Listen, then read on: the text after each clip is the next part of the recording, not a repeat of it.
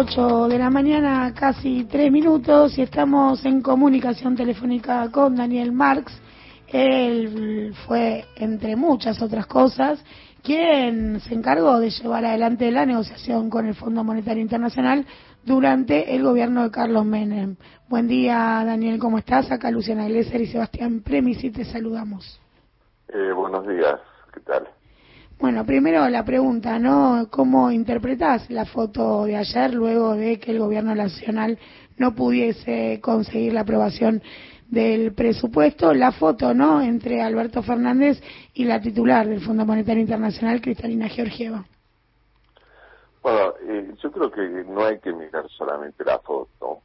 Eh, de hecho, hay toda una historia de en los últimos meses de, las fotos que se sacaron pero simultáneamente eh, hubo comunicados.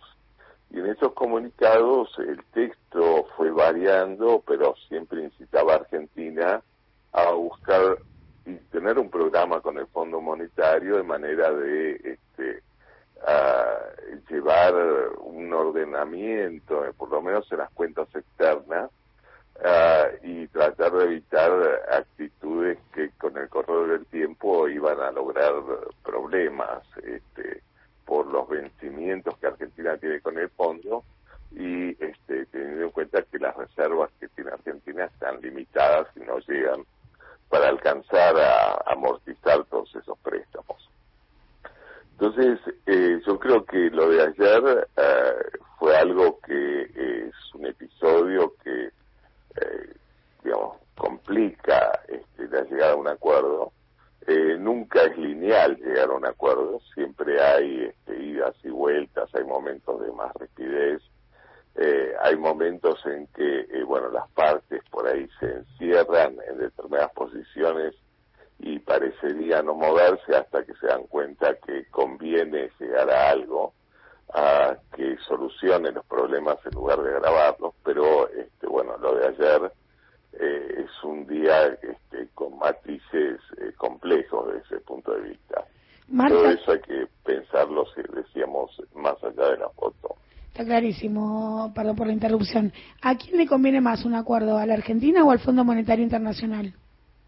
Bueno, eh, siempre un acuerdo es para las partes. Este, uh, pero no es llegar a un acuerdo por un acuerdo, sino, este, bueno, con el acuerdo solucionar un, problema que se agravaría, pero hay que ver el contenido, cuáles son los elementos este, que precisamente hacen que eh, se llegue a compromisos y esos compromisos este, llevarlos adelante este, de manera de favorecer a cada una de las partes. Eh, en ese sentido, yo creo que siempre los acuerdos este, requieren esas dos posiciones que concuerden. Marx, ¿qué tal? Sebastián Bremisi. Eh, en la semana, la, la vicepresidenta Cristina Fernández de Kirchner dijo que el Fondo Monetario en su momento le había soltado la mano al gobierno de, de, la Rúa, por eso había caído el gobierno de la Rúa, la misma analogía hizo con el gobierno de Alfonsín, leyendo esta misma semana un, reportaje a otra titular del fondo, dijo, bueno, que en el 2001 la caída de, la Rúa había sido porque la deuda era insostenible, lo que me lleva a preguntarte si el Fondo Monetario Internacional realmente sirve, sirve para algo, sirve para algo, o cuál es el, el rol que cumple el Fondo Monetario Internacional realmente para países en comillas en desarrollo? es un debate siempre, este, no está claro, pero eh, ciertamente los países en determinados momentos recurren al fondo. Ah, eh, no todos, este, yo creo que es algo que hay que pensarlo mucho antes de empezar, pero bueno, Argentina lo ha hecho en estas circunstancias, entonces este, ya está como con el fondo metido adentro. Eh, quizás hubiese sido mejor este, tratar de solucionar los problemas que tenía Argentina. Fue un error. Sin recurrir al fondo. Fue un error político, económico haber recurrido al Fondo Monetario Internacional en bueno, Yo en su momento, allá en el 2018, este, 2019, este, señalé que era mejor evitarlo, que había ¿Y qué opciones tenía el este, gobierno de Macri? digo, dada la presión, ¿no? Digo, de, la, de los actores económicos locales, digo, que tienen un comportamiento eh, dolarizador y la limitada capacidad de la reserva, digo, ¿cuáles son las opciones que tiene la Argentina ante estas presiones? Bueno, eh, en ese momento eh, las circunstancias cambian, ¿no? Pero este, cuando Argentina recurre al fondo en el último episodio, este, yo creo que era una situación que tenía que tratar de restaurar posibilidades de financiamiento local eh, y este, tenía más que todo enfrentar eh, una situación de pérdida de reservas este, y esto era porque el tipo de cambio, el peso estaba muy sobrevaluado eh, producto de algunas este, cosas que se habían hecho previamente. Y eso se corregía este, con una flotación, pienso, del peso en ese momento. Eh, no se hizo, se pidió la plata y bueno, ahí empezó esta etapa. Pero fueron los mismos inversores extranjeros, ¿no? Lo que iniciaron la corrida, con la por lo cual eh, hubo que salir a conseguir esos dólares donde estuviesen. Eh, sí, pero la corrida, no, no sé quién la inició, para empezar, pero este se produjo. Eh, este, cuando se produce, bueno, hay que ver el por qué y dónde está la, cómo se corrige. Corregirlo tiene costos, sin duda, pero por esos costos son menores que las alternativas.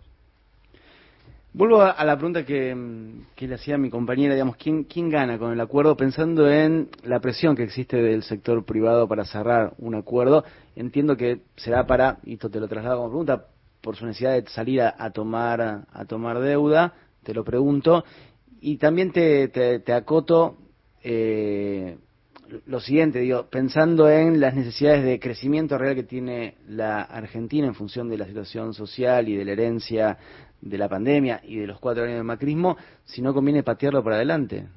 El acuerdo con el Fondo Monetario sin necesidad de apurarse y cerrar ya en 2021-2022.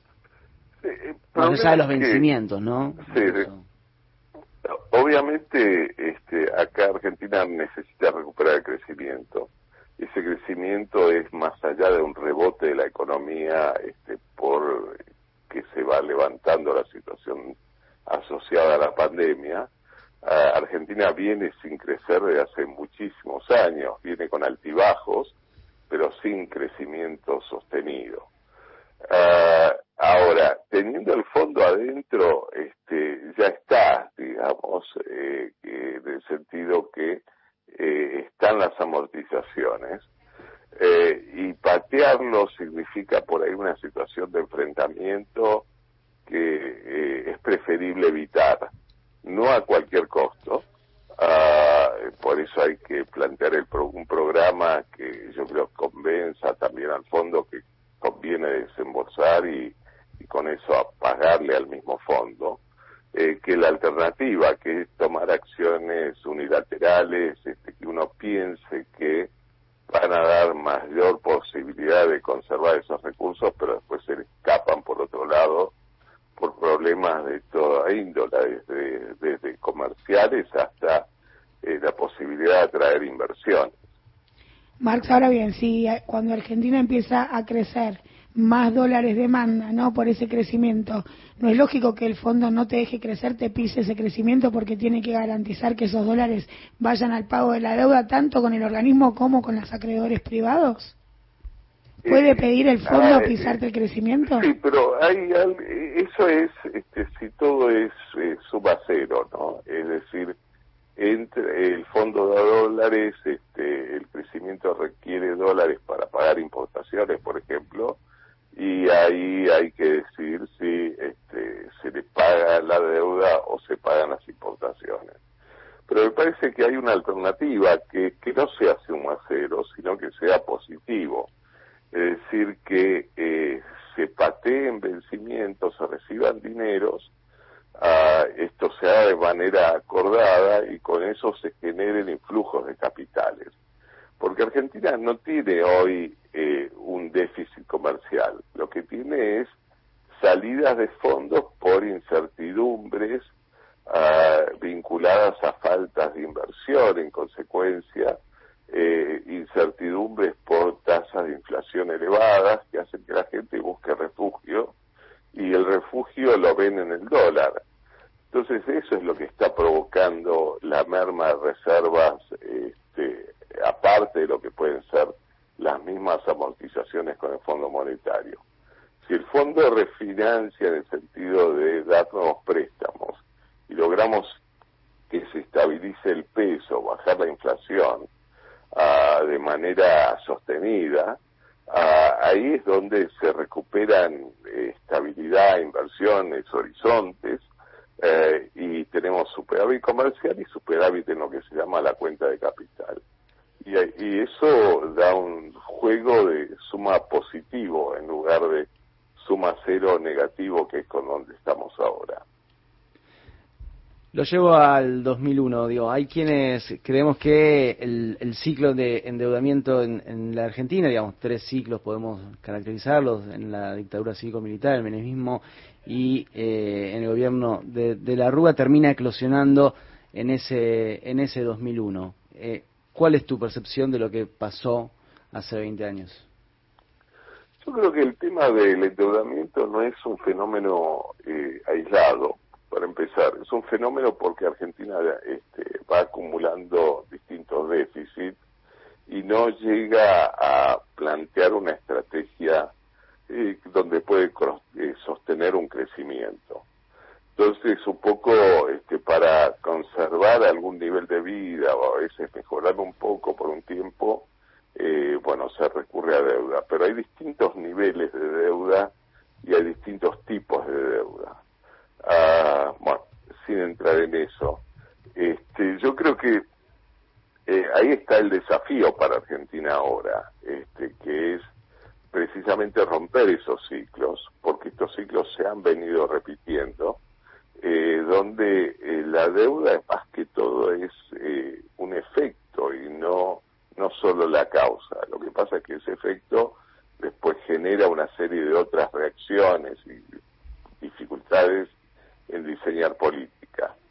Y ahí es donde yo creo que Argentina este, tiene que planteárselo este, para salir de estos ciclos a que eh, distintas administraciones, distintos gobiernos, a veces le va bien porque suben los precios de las exportaciones, después se caen los precios de las exportaciones y va mal. Eh, es algo que la mayoría de los países hoy no están tan expuestos, y menos países del nivel de eh, historia económica con, este, con las capacidades que debería tener Argentina. Clarísimo. Te quiero preguntar por la correlación de fuerzas y cómo es estar negociando con el fondo. Vos, Daniel Marx, llegas ahí a la calle 19, tocas la puerta y que dicen, ahí viene el argentino, cómo te tratan, cómo, cómo se da ese vínculo. Tienes que llorar un poco, vas como medio bueno, en situación sí. de limosna. No, no, eh, depende de los momentos, pero este, sí, al principio el trato es eh, tiende a ser amigable, después este, yo creo que normalmente se va po- poniendo mucho más ácido porque aparecen posiciones que hay que, que son diferenciales.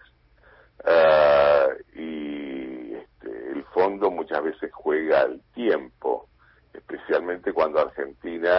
Tiene vencimientos, bueno, ellos prefieren ir cobrando, eh, prefieren que por ahí hasta que la situación de Argentina eh, no, no se vaya enderezando.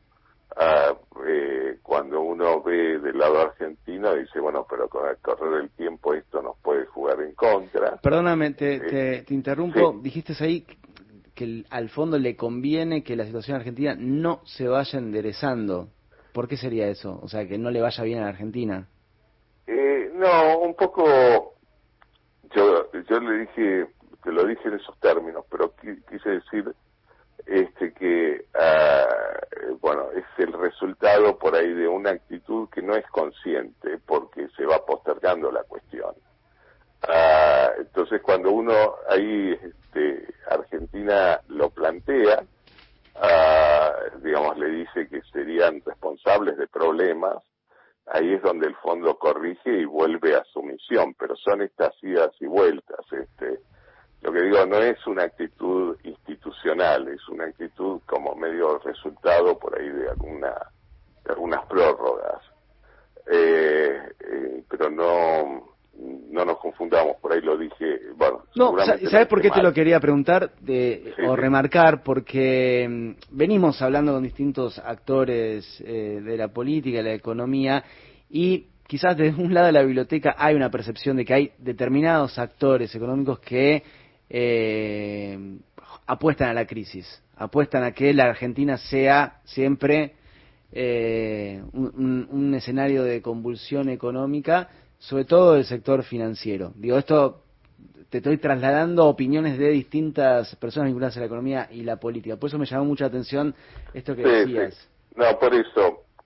Y yo creo que esto a veces es, eh, digamos, el postergar las cuestiones y lo que puede ser un resultado. No creo que sean actitudes institucionales eh, ni actitudes tan generalizadas, porque además las crisis en general este, tienen mucho más perdedores que ganadores. Este. De cómo ah, ganan los ganadores, ¿eh? Cuánto que ganan los ganadores también. Pero un poco, bueno, en este plano de lo inconsciente, ¿no? Sentías esto, sentías, bueno, estos tipos, vos estabas ahí, decías, estos tipos no quieren que el país se enderece, de alguna manera lo sentiste. Sí, sí, pero también, bueno, hubo, por eso lo marcaba como momentos de rispideces. Eh, también hay que buscar que esto se quede claro si es que uno lo ve y que busque superarse de manera positiva, no, no de manera este, que después genere problemas para las dos partes. Clarísimo, Daniel, te agradecemos mucho el habernos compartido tu experiencia acá en Alafuentes. Bueno, gracias. Un abrazo, ¿eh? Pasaba.